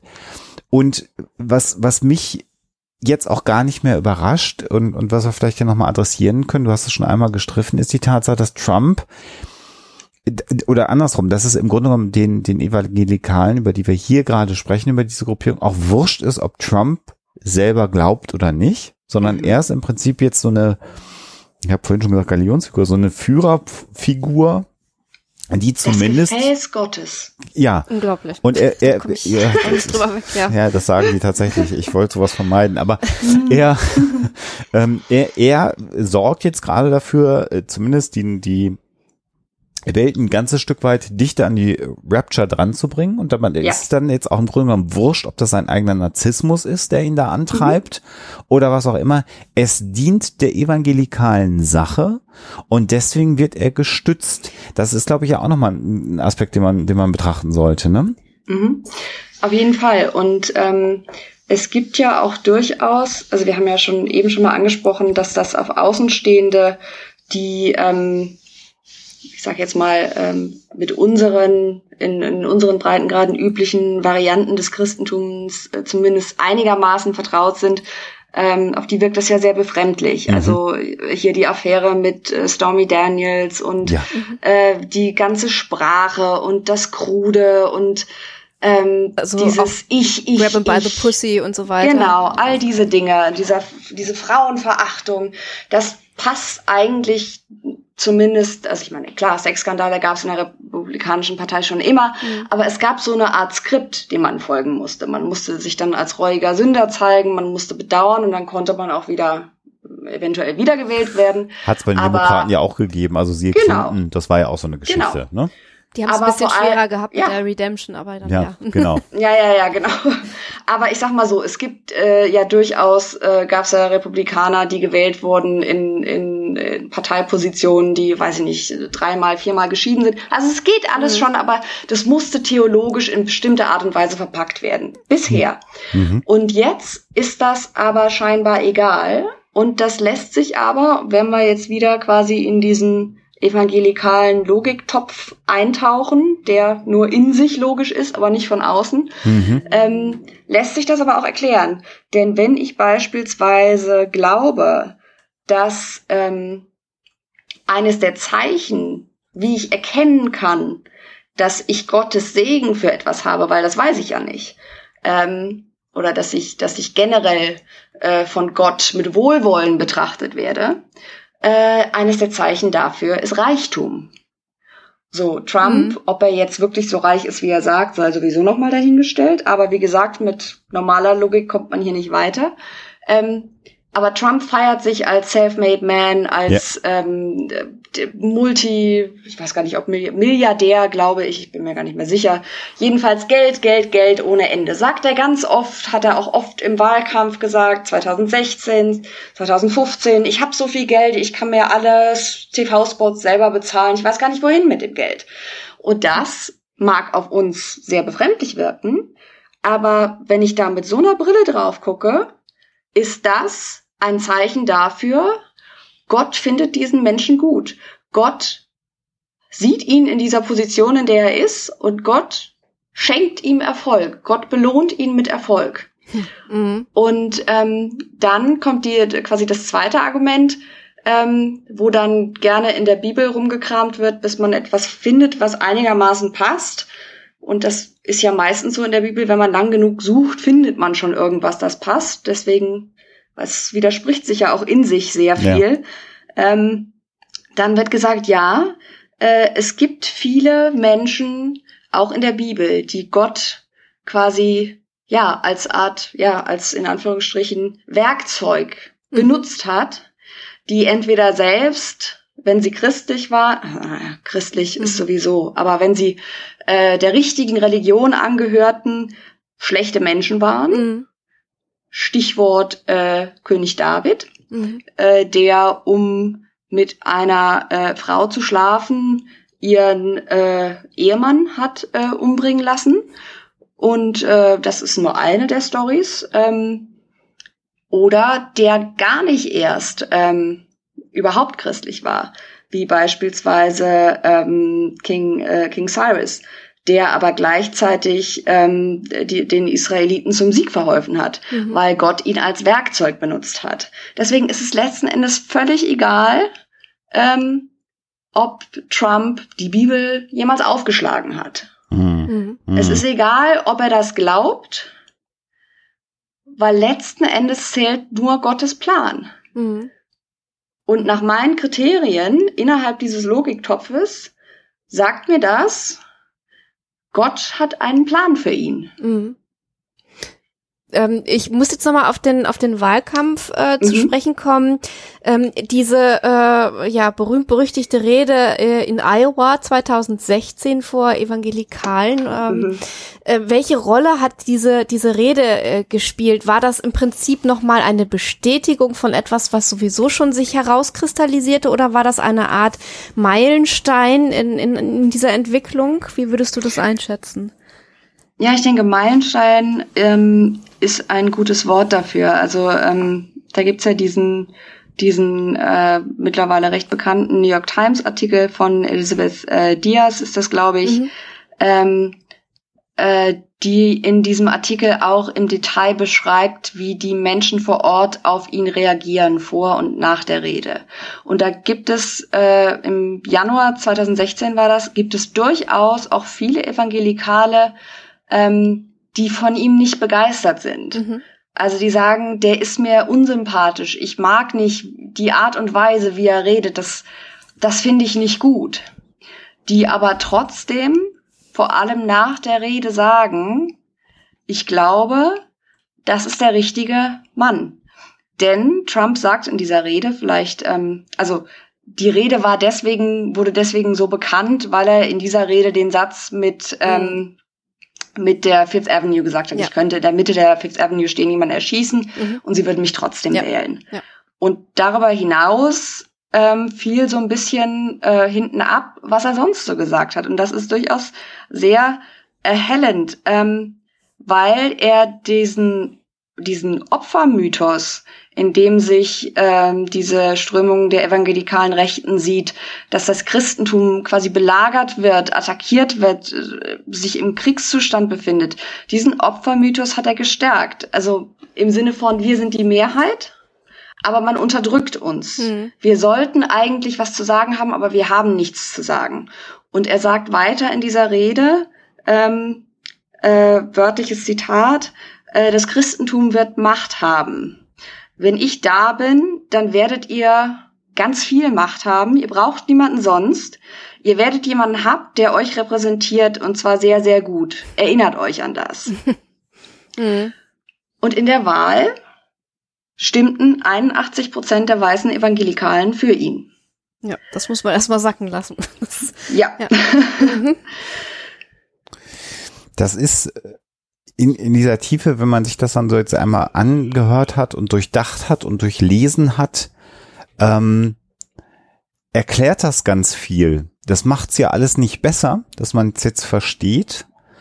Aber es erklärt einfach unfassbar viel und wir müssen jetzt vielleicht auch noch mal einmal, Alexa hat das ja am Anfang der Sendung in der in der Story der Woche ja schon äh, angerissen, noch mal darüber äh, sprechen äh, mit all dem, was wir jetzt hier besprochen haben, diese Szene vor der St. John's mhm. Church, mhm. die wir da erlebt haben, wo mhm. wir alle sagen, wie kann ein, ein, ein ähm, Führer eines demokratischen Staates, ein Oberhaupt eines demokratischen Staates ich will jetzt nicht sagen über Leichen gehen, das wäre natürlich vollkommen übertrieben, aber mit mit mit mit Polizeigewalt äh, Demonstranten, die ihrem Grundrecht nachgehen, räumen lassen, um ein Foto schießen zu lassen. Und das Bizarre daran war ja nicht nur alles was, also sondern was das Ziel dieser ganzen Aktion war. Das Ziel dieser Aktion war ja das Foto von Donald Trump mhm. mit der Bibel. Und das ist ähm, was auch un unfassbar merkwürdig darüber kommt, also wie er da so trotzig blickend mit der Bibel in ja. der Hand. Äh, es hätte noch gefehlt, mhm. dass er mit dem Fuß aufstampft. Äh, ja. da irgendwie vor der Kirche steht. Absurd. Echt. Und äh, ist das so eine Situation, wo, wo Frau Brockschmidt dann zu Hause sitzt, diese Szenen wahrnimmt und sagt, ja, wundert mich nicht. Das ist, passt ja genau ins Schema rein. Oder, oder wie geht's dir damit sowas? Weil hier in Deutschland die allermeisten Leute ja sagen, wie kann denn das sein? Und warum ist der denn überhaupt noch? Und, und man äh, ist wie, wie so in so einem Hamsterrad und die Emotionen wallen. Äh, äh, dir geht's auch so, aber hast du da mehr Ratio und sagst, macht völlig Sinn, dass der das so macht? Ja, also mein erster Gedanke war tatsächlich, ähm, oh, ähm, also ich glaube nicht, dass das seine Idee war, Aha. sich dahin zu stellen. Aha ähm, aber ich glaube, äh, und äh, das denke ich mir auch äh, jedes Mal, wenn ich ihn reden höre, zumindest wenn er mal, das macht er ja nicht immer, mal einen Satz vorliest, der auch auf seinem Skript steht. ähm, es gibt unter seinen Beratern sehr offensichtlich Leute, die die Sprache, und zwar auch das Vokabular und die Bildsprache der Evangelikalen hervorragend beherrschen und mhm. wissen, wie sie das einsetzen. Mhm. Das ist zum Beispiel der unsichtbare Feind, Corona, ganz kurz als Fußnote. Mhm. Das ist in evangelikalem Sprachgebrauch ist damit der Teufel gemeint. Das ist kein Zufall. Mhm. Das wird ganz bewusst eingesetzt und genauso ist dieses Bild, was auf uns so absurd wirkt. Also auch wenn man sich das als Video anguckt, der ja. steht da ja, ja. ewig mhm und guckt mit so diesen mhm. zusammengekniffenen mhm. Augen und dem ja. Schmollmund in die Kameras. Und man, man, man hört ja auch von Reportern, ich glaube, jemand fragt ihn, ist das Ihre Bibel? Ja, und er sagt, genau. es, ist, es eine. ist eine Bibel. genau. Und ja. ähm, man sitzt davor und der rationale Teil des Gehirns ähm, macht mhm. und der Rest denkt sich, ja, macht schon, macht schon Sinn. Und dann ist meine Reaktion meistens eher, wenn ich die, die Berichterstattung darüber lese, wo das dann quasi, ja, er macht wieder so bizarre Sachen. Und es ist genau wie, oh, er hat wieder was Ulkiges gesagt, da möchte ich in die Tischplatte mhm. beißen. Mhm. ich mir denke, ihr habt's nicht verstanden. Mhm. Ja, es ist absurd, ja, es ist bizarr. Ich reiß da auch Witze drüber, man muss es ja irgendwie aushalten. Mhm. Ja. Aber das ist nicht der Sinn dieser Fotooption gewesen. Und die kam auch nicht bei allen Evangelikalen gut an, klar. Mhm. mhm. Aber die sollte auch gar nicht bei allen gut ankommen das war ganz klar ausgerichtet auf diese Zielgruppe. Und für die war das die Bestätigung, wir befinden uns in einem Kriegszustand. Ich musste mir hier den Weg freischießen ja. quasi. Ja. Und jetzt stehe ich hier vor der Kirche, äh, die vielleicht auch ein bisschen beschmiert ist oder so, mhm. und halte die Bibel hoch und zeige euch in diesem heiligen Krieg, hab ich euch und ich beschütze euch und ich trete für euch ein. Mhm. Und das ist ja genau das, was sie wollen. Sie wollen jemanden, der vielleicht auch gerade, weil sie es nicht können, der sie, der für sie quasi den Bully spielt. Kleine Randbemerkung, die Pfarrerin äh, der St. John's Church mhm. war ziemlich sauer äh, hinterher im ja. Interview. Aber es passt nochmal dazu, auch nochmal wieder hier dieses, also zum einen haben wir hier ein unsichtbares Drehbuch im Hintergrund, was er dann auch erfüllt. Das erfüllt er halt nicht immer. Manchmal macht er auch eigene Sachen, die sind dann auch bizarr. Aber man sollte, wenn man ihn beobachtet, jetzt mit dem Wissen, was wir vielleicht heute äh, unseren Hörerinnen und Hörern vermitteln konnten, immer jetzt diese Schablone nochmal drüberlegen. Und dann wird einiges von dem, wie du sagst, weniger bizarr, sondern sagst, nein, das macht Sinn. Und die Leute dazu beschießen mit, mit, wer gestritten war es Tränengas oder war was, war es ein anderes äh, Gas, wurscht. Ist ja egal, weil wenn jetzt die Rapture käme, die, die da demonstriert haben, die würden ja sowieso nicht hinbekommen. Also kann ich die jetzt auch mal kurz aus dem Weg räumen, weil die sind ja auch gar nicht mehr rettenswert. Wer da demonstrieren geht gegen Donald Trump oder irgendwas oder ja, sich ja. gemein macht mit äh, den den äh, den schwarzen Amerikanern, ähm, dem ist ja eh nicht mehr zu helfen, alles genau. in Anführungsstrichen gesprochen. Und dann macht das genau Sinn und damit mhm. erreicht er genau die Leute, die sich jetzt so langsam im Hintergrund in in, in, in, in Positionen geschoben haben. Und ich, ich hätte noch eine vielleicht persönliche Frage so zum Abschluss, eine Einschätzung, die vielleicht gemein ist. Alex hat noch ein paar Fragen. Sie, sie guckt mich gerade entsetzt an, aber ich bin dann, ich bin dann gleich ruhig. Aber ähm, diese, diese neue Bewegung, äh, das Lincoln Project, was ja im mhm. Grunde genommen äh, republikanisch ist und was sagt, jetzt muss aber Trump weg und wir müssen einen mhm. Neustart bei der ähm, äh, Grand Old Party, bei den Republikanern durchführen. Würdest du sagen, dass diese Bewegung das erkannt hat und gesagt hat, wir sind, ich benutze jetzt meinen Begriff, zu sehr unterwandert, wir müssen jetzt wieder zurück zu demokratischen Faden kommen oder interpretiere ich da zu viel in deiner mhm. Meinung? Also ich glaube, dass es eine sehr wohlwollende Interpretation ist. Okay. Ähm, okay. Ich meine, ich kann nicht in die Köpfe gucken, deswegen kann ich es ja. nicht mit abschließender Sicherheit sagen.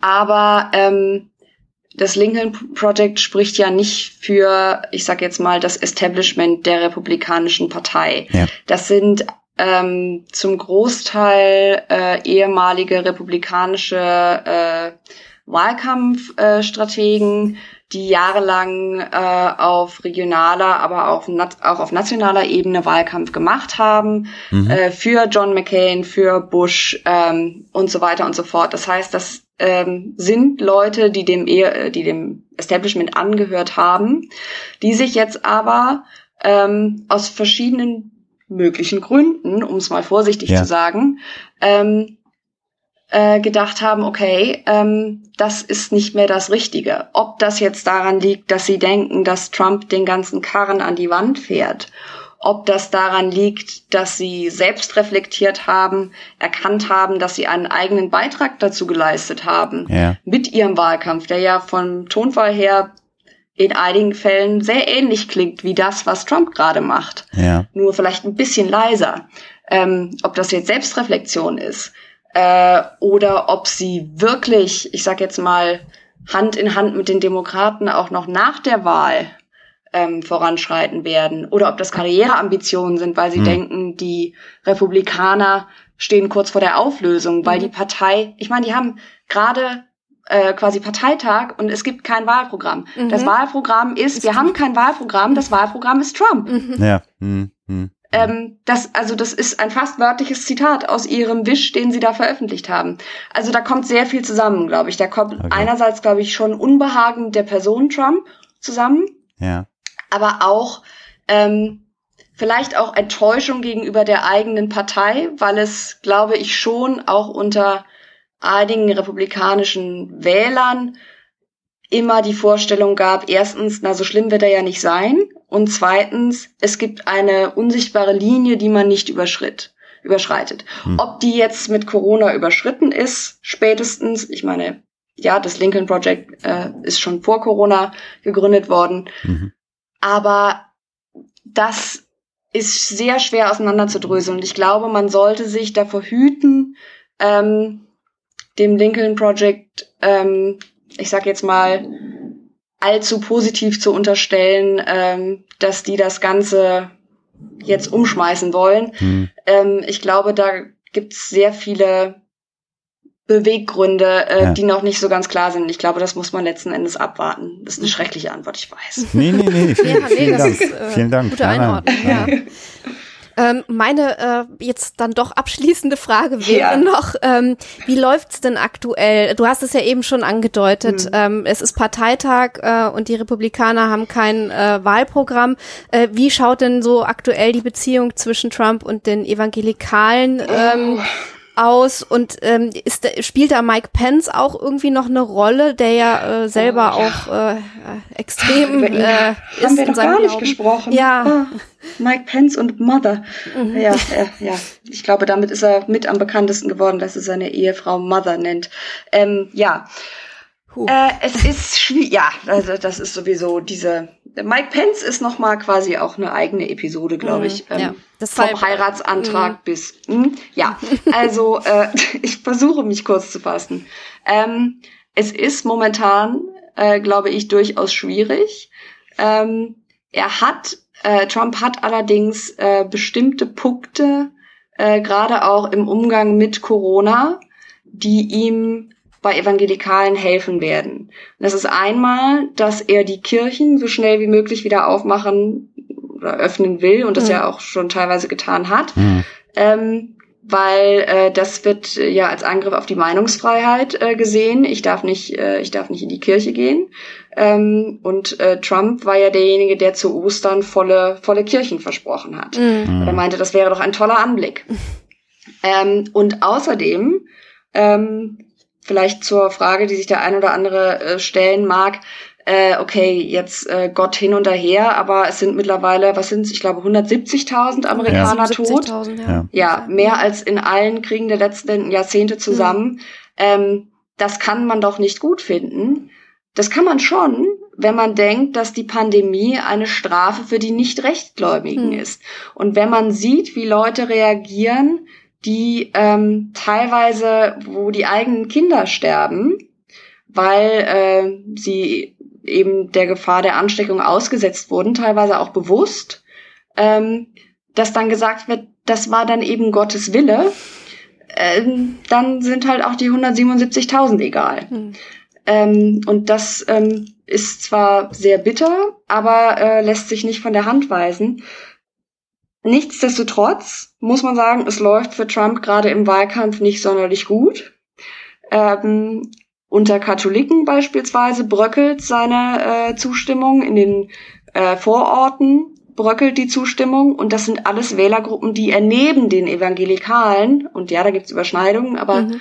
äh, nicht nur, die braucht er. Mhm. Das heißt, ich denke, was wir in der nächsten Zeit sehen werden, ähm, so vorsichtig man diese äh, überhaupt äh, Vorhersagen treffen kann, Hm. ähm, oder was wir jetzt ja schon sehen bei dem Parteitag, es ist leider erst Tag zwei gewesen gestern, es ist leider noch nicht vorbei. äh, Die Horrorshow. es ist tatsächlich, ähm, es ist äh, teilweise wirklich schrecklich mit anzusehen. Ich denke, er wird quasi äh, das Schrille und das, das Pandering, das äh, Anwerben an diese, an, an Evangelikale wird noch weiter aufgedreht werden. Ob das jetzt nur er macht oder ob er nochmal Mike Pence vorschickt oder ob er Pompeo vorschickt, den er ja quasi gar nicht vorschicken muss. Pompeo scheint ja gerade auf eigenen Ja. präsidialen Ambitionen für 2024 unterwegs zu sein. Der stellt sich ja eh gerade vor jedes Mikro. Ähm, das, ähm, aber ich denke, das wird mit einer der Hauptfokuspunkte äh, sein. Und das hat man auch jetzt in diversen Reden gehört. Äh, die Demokraten wollen Gott verbieten. Was hat er gesagt? Ähm, noch vor dem RNC. Äh, Biden will Gott schaden und Mhm. kann Gott schaden und wird Gott schaden. Ähm, und äh, Demokraten wollen, dass wir ein gottloses Land werden. Ja. Und diese, diese Trommel wird er weiter trommeln, ähm, in der Hoffnung, dass er damit Evangelikale, die vielleicht doch äh, enttäuscht sind, weil die Jobs vielleicht doch nicht so sehr zurückgekommen sind, wie sie dachten, weil eben außer dieser religiösen Agenda andere Dinge in ihrem Leben passieren, ähm, die nicht gut sind. Ähm, und äh, die braucht er. Und deswegen ähm, versucht er Joe Biden als gottlos darzustellen, als, äh, als Heuchler, der ja lebenslanger, sehr frommer Katholik ist. Ähm, Mhm. ob das funktioniert am Ende, ist schwierig. Ähm, ich glaube, da wird sich einiges entscheiden. Ähm, ob sich, also man wird am Ende sehen, ob sich die Leute für quasi ihre Religionszugehörigkeit entschieden haben oder für das, was für sie oder für das Land am besten ist, was aber auch schwer zu trennen ist, weil mhm. für eine bestimmte Gruppe ist das ja alles eins. Mhm. Auch das nochmal sehr schön, äh, diese, diese Argumentation. Das eine ist ja die, die, der Kommunismus linksradikal. Das ist nochmal, mhm. um die konservativen Kräfte, also die normalen, ja. äh, sage ich mal in Anführungsstrichen, konservativen Kräfte abzuholen. Das ist ja die eine Stoßrichtung, ja. wenn man sich äh, Trump gerade anschaut im Moment. Und das andere mit diesem äh, Gottlos und der wird Gott schaden, auch das erklärt sich jetzt, glaube ich, nach unserer Sendung auch für unsere Hörerinnen und Hörer nochmal ganz anders, dass er damit Leute erreicht, die quasi elektrisiert von dieser Aussage sind, die ja im Grunde genommen völlig Quatsch sind. Also wie so ein, ein Präsident in einem sehr religiösen Land. Ich habe das eingangs ja schon gesagt, Gott schaden. Aber dem Gott, an den Sie glauben, würde ein Joe Biden schaden. Und das ist die Message, äh, die er ja aussenden will. Und ich sage ganz kurz für die Statistik, dass heute der 26.8. der ja, Mittwoch ist, denn dann können genau. die Leute einordnen, ja. weil du gerade sagst, das geht noch ein bisschen weiter, dann ja. wissen die, wann wir dieses Interview aufgenommen haben. Ja.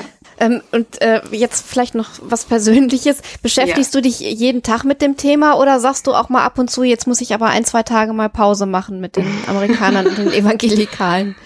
Also ähm, momentan ist es tatsächlich ein tägliches Vergnügen. Mhm. Ähm, ich äh, merke aber gerade auch hier während des Parteitages, der ja nicht nur einen Tag dauert, leider, mhm. ähm, dass äh, ich sage jetzt mal die Schlagzahl, mit der das im Moment kommt, ähm, dass auch ich da so ein bisschen an meine Grenzen, nicht mhm. ein bisschen, dass auch ich da an meine Grenzen komme. Und ähm, äh, das heißt, ich habe jetzt zumindest ähm, ab und an mal, das ist ja das Schöne als Freelancer, man kann nie aufhören zu arbeiten, weil man könnte ja immer arbeiten. Mhm. Ähm, aber ich glaube, gerade bei solchen Themen ähm, ist es äh, sehr wichtig, sich auch mal zumindest Pausen zwischendrin zu gönnen, einfach damit das Hirn wieder runterkommen kann. Und ähm, wenn man, also man, man wird schon so ein bisschen kirre, wenn man äh, zu lange in dieser in dieser Blase sitzt und mhm. äh, Mhm. Ich äh, gehe im Moment äh, sehr viel mit dem Hund laufen. Vielleicht erklärt sich das. ja, ja, das äh, mal abschalten, mal rausgehen, ja, den Kopf ist alles durchpüstern. Bewältigungsmechanismus. ja, ja. Geht uns ähnlich mit den Themen, äh, die wir so behandeln. Ach, ja, ja. Ähm, wer ja. jetzt sagt, ich möchte mehr äh, hören mhm. von Annika Brockschmidt und wenn ich sie dann schon äh, auf Twitter äh, gerne lese, möchte ich sie auch hören. Äh, kann man da äh, was aktuelles Podcastmäßiges von dir hören? Ja, ähm, man kann äh, aktuell produziere ich äh, einen Podcast für die Bundeszentrale für politische Bildung mhm. ähm, namens Histopod. Ähm, ich muss ganz ehrlich sagen, ich glaube nicht, dass man ihn bereits auf Podcast-Abspiel-Apps findet, weil die Mühlen malen langsam. Oh Gott, aber ist der Feed noch nicht angekommen in der Zentrale. Ist, äh, ich, ja. ja. es ist äh, lange Geschichte. Ja. Jedenfalls findet man ihn unter Histopod. Mhm. Ähm, äh, wenn ihr das googelt, kommt ihr dazu. Äh, da geht es um die um Erinnerungskultur ähm, äh, an den Holocaust weltweit. Ähm, noch sehr so ein spannend. sympathisches Thema, ja. Ah ja, ja, ja. Ja, ich habe noch gar, ja, also Mhm. Genozidforschung ist mein mhm. anderes Steckenpferd. Ja, ähm, man kann auch noch tatsächlich erfreulicher hören, ähm, ist aber erst im Aufbau begriffen, deswegen gibt es da noch nicht so wahnsinnig viel zu hören. Einen englischsprachigen Podcast zum Thema Oper. Mhm. Ähm, ganz was anderes nennt sich Forza, als in das italienische Forza Love of Opera. Das findet man auf App-Abspielstationen für Podcasts durchaus, ähm, weil das quasi in Eigenproduktion ähm, so ein bisschen als das Schöne zwischendurch. Ja, das war so apropos. Nötig, ja. Der Psychologe in mir ist sehr beruhigt, dass du genau, für Ausgleich genau. sorgst. Dann musst du mir keine großen Sorgen machen. Nein, nein, nein. Ähm, das ist noch eine Möglichkeit. Man kann auch noch einen mittlerweile abgeschlossenen Podcast hören, den ich äh, mit Dennis Schulz zusammen produziert habe, wenn man generell Wissenschaftskommunikation äh, für Geistes- und Naturwissenschaften mag. Ähm, das findet ihr unter SciencePy. Ähm, ja, ich glaube, damit sind alle Podcasts aktuell aufgezählt. Genau, das werden ja. wir alles verlinken ja. und man kann dich äh, ja auch unterstützen bei Patreon. Ähm, damit du Ja. auch frei schreiben kannst und auch mal Luft hast, äh, äh, Twitter-Geschichten äh, auch mal zusammenzufassen und nicht nur zu schreiben Genau. für Zeitungen oder irgendwelche Redaktionen, die dir Geld dafür geben, sondern auch mal für uns alle, damit wir was davon haben. Und das Schöne ist, äh, wir, wir machen das seit einiger Zeit, man nimmt dann auch sehr daran teil und kann äh, dich mit deinem Hund Ja. oder vielmehr den Hund ja als Belohnung auch immer wieder sehen. Und Ja, das, das- äh, die, die Schlagzahl, mit denen diese Hundefotos in den Patreon-Feed kommen, erklären dann auch, wann du gerade mal wieder an die frische Luft gehen musstest. Zumindest habe ich Ja. so den Eindruck, äh, dass äh, im Moment gerade ein paar, paar, Ja. paar Hundefotos Ja, mehr kommen.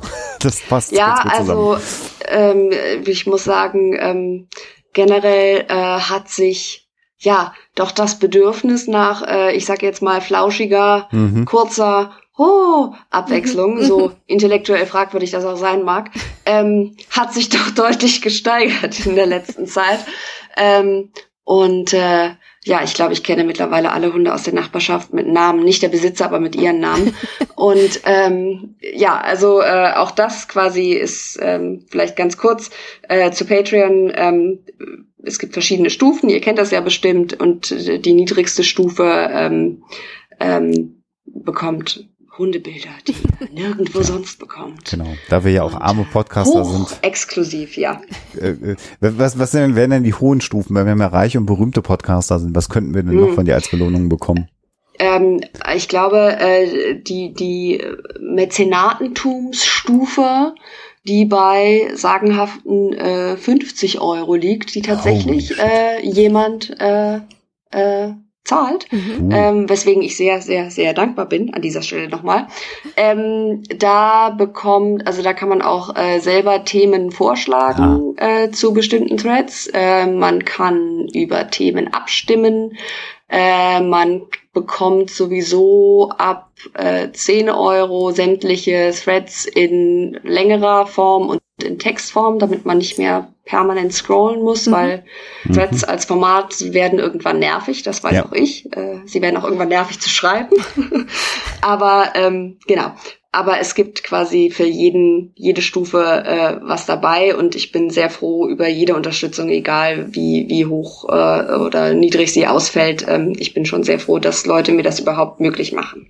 Und bevor wir jetzt die Heizdecken auspacken, kann man auch sagen, die niedrigste Stufe ist einfach dir erstmal auf Twitter zu folgen. Äh, auch das werden wir Genau. natürlich verlinken und da kann man natürlich ganz viel von dem mitbekommen, was gerade bei dir los ist, was du treibst, was dich ähm, äh, umtreibt, welche Themen dich beschäftigen und da kriegt man auch schon eine Mhm. ganze, ganze Menge Informationen und das ist sicherlich einer der Twitter-Accounts, die ich immer Genau. gerne empfehle. Insofern, da muss man dann auch kein Geld bezahlen, weil wir wissen, wir haben auch Hörerinnen und Hörer, die finanziell nicht auf Rosen gebettet sind, die fühlen sich dann immer Genau. ganz schlecht. Das müsst ihr nicht, sondern dann folgt Nein. einfach Ardent History, Historian, Entschuldigung, und teilt das dann einfach auch einfach weiter Ja. und damit hilft ihr uns allen, die wir im Netz unterwegs Genau. sind, auch.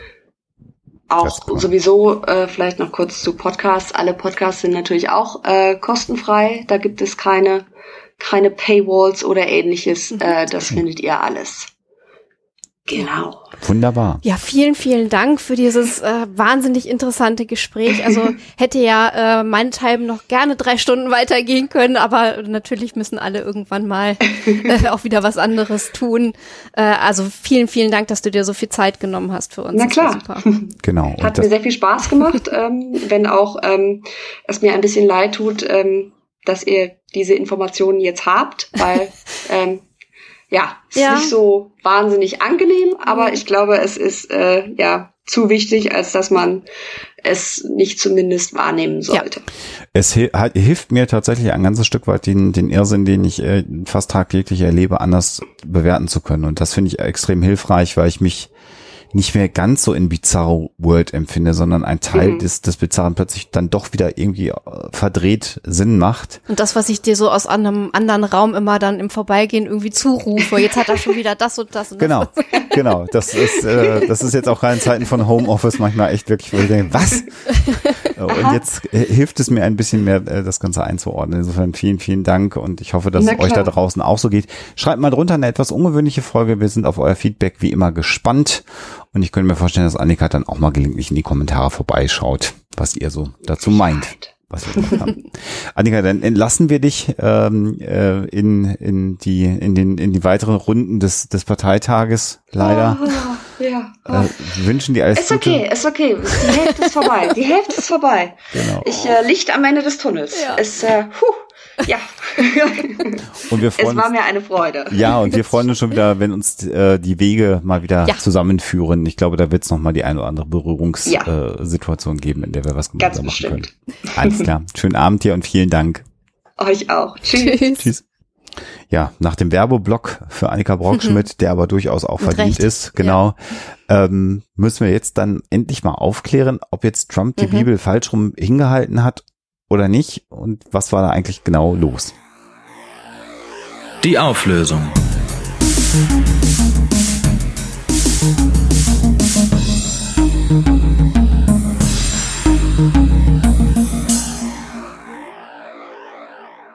Ja, wir haben ja über diese Foto-Op äh, auch im Gespräch mit Annika kurz äh, gesprochen und ähm, jetzt ist immer noch die Frage offen, hat er die Bibel richtig rum oder falsch rum äh, gehalten? Und es ist tatsächlich so, dass er die Bibel richtig rumgehalten hat äh, und ähm, auf Twitter sehr schnell aber das Gerücht aufgekommen ist und auch ähm, auf Fotos ähm, dann angeblich belegt war, ähm, dass er sie falsch rumgehalten habe, was aber de facto nicht so gewesen ist. Und ähm, ich wollte äh, diese Geschichte nochmal zum Anlass nehmen, dafür zu plädieren, dass bei aller äh, Abneigung, die man eventuell gegen Trumps äh, Politik ähm, verspürt und äh, wie wir jetzt im Gespräch äh, gesehen haben, äh, ist uns dreien das ja schon so gegangen, dass wir das alles extrem unheimlich und besorgniserregend finden. Aber man muss auch äh, in äh, diesem Zusammenhang bei den Fakten bleiben. Das heißt, es tut nicht gut, wenn man dann übers Ziel hinausschießt und äh, Nachrichten weiter verbreitet, weil einem der Bestätigungsfehler, der Confirmation Bias sagt, ja, das vermute ich, das traue ich ihm zu. Ähm, und es sah auch so ein bisschen komisch aus, wie er da irgendwie rumhantiert hat mit der Bibel und dann guckt er nochmal so komisch drauf. Ja, das passt schon, dass er die falsch rumgehalten hat. Das bringt halt nichts. Es ist wichtig, auch da äh, zu recherchieren und nachzugucken, ob es wirklich stimmt und dann eben ähm, die Fakten weiter zu verbreiten, aber nicht das, was einem vielleicht das Gefühl sagt, was richtig sein könnte. Und nach dieser Episode könnt ihr auch, glaube ich, sehr gut einschätzen, warum das gar nicht nötig ist, dass er eine Bibel falsch rumhält, sondern wir haben ja sehr genau herausgearbeitet, warum diese Aktion in diesem evangelikalen Weltbild Sinn macht und warum das auch wichtig war, dass er genauso agiert hat, was das Ganze natürlich nicht besser macht und irgendwie auch trotzdem skurril, bizarr und gruselig macht, aber Mal von der Behandlung der Demonstranten ganz zu schweigen. Genau, das haben wir ja auch besprochen Ja, im mm. Interview. Also, ja. Trotz also, allem bei den Fakten bleiben, bitte. Genau. Ganz wichtig. Also nicht den, den äh, Gegenpart mit Fake News attackieren, das bringt niemanden weiter, sondern macht einen selber nur unglaubwürdig und oft genug geschieht es ja auch, dass äh, mir oder auch Alexa Mhm. Ja, das wäre so eine Sache mal ein gewesen. Fehler unterläuft und da muss man Mhm. dann auch einfach mal zugeben, dass man da was falsch Genau, das äh, gemacht hat. war oder- auch, was ich gesagt habe, so ein bisschen Memo an mich selber. Mhm. Ja, äh, damit äh, haben wir dann jetzt auch die zweite August-Folge ähm, beendet, ähm, weilen irgendwo gerade und hoffentlich werden wir nicht komplett zugeregnet und wünschen Wenn es auch nicht schlimm. wenn es auch nicht schlimm, Hauptsache Urlaub. Genau. Und wünschen euch äh, erstmal eine gute Zeit. Wir hören uns dann im September auf jeden Fall in regulärer Form wieder. Und ihr merkt, zwei Folgen im Monat, auch wenn sie an den vorletzten beiden Tagen des Monats vielleicht. Also es Two, kommen. two minutes to midnight am letzten Tag des Monats. Genau, also alle, die sagen, ihr macht gar nicht mehr normale Folgen, doch, doch, doch, doch, machen wir.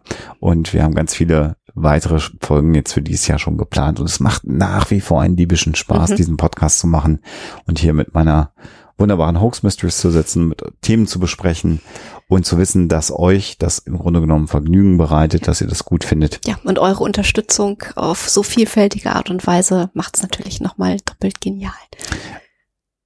Macht weiter so, bleibt wie ihr seid, bleibt vor allen Dingen gesund. Ja. Das haben wir beim letzten Mal gar nicht gewünscht. Wünschen wir jetzt nochmal, bleibt bitte gesund, passt auf euch auf und wir hören uns dann im September wieder und natürlich immer schön skeptisch bleiben. Tschüss. Der Huxella Podcast ist kostenfrei und wird das auch immer bleiben. Damit das gelingt, könnt ihr uns bei der Produktion unterstützen, so wie das schon viele, viele andere tun. Vielen Dank dafür. Das geht ganz einfach durch einen kleinen Dauerauftrag auf unser Geschäftskonto oder zum Beispiel über PayPal. Wie das genau funktioniert, findet ihr auf unserer Homepage unter dem Punkt Unterstützen.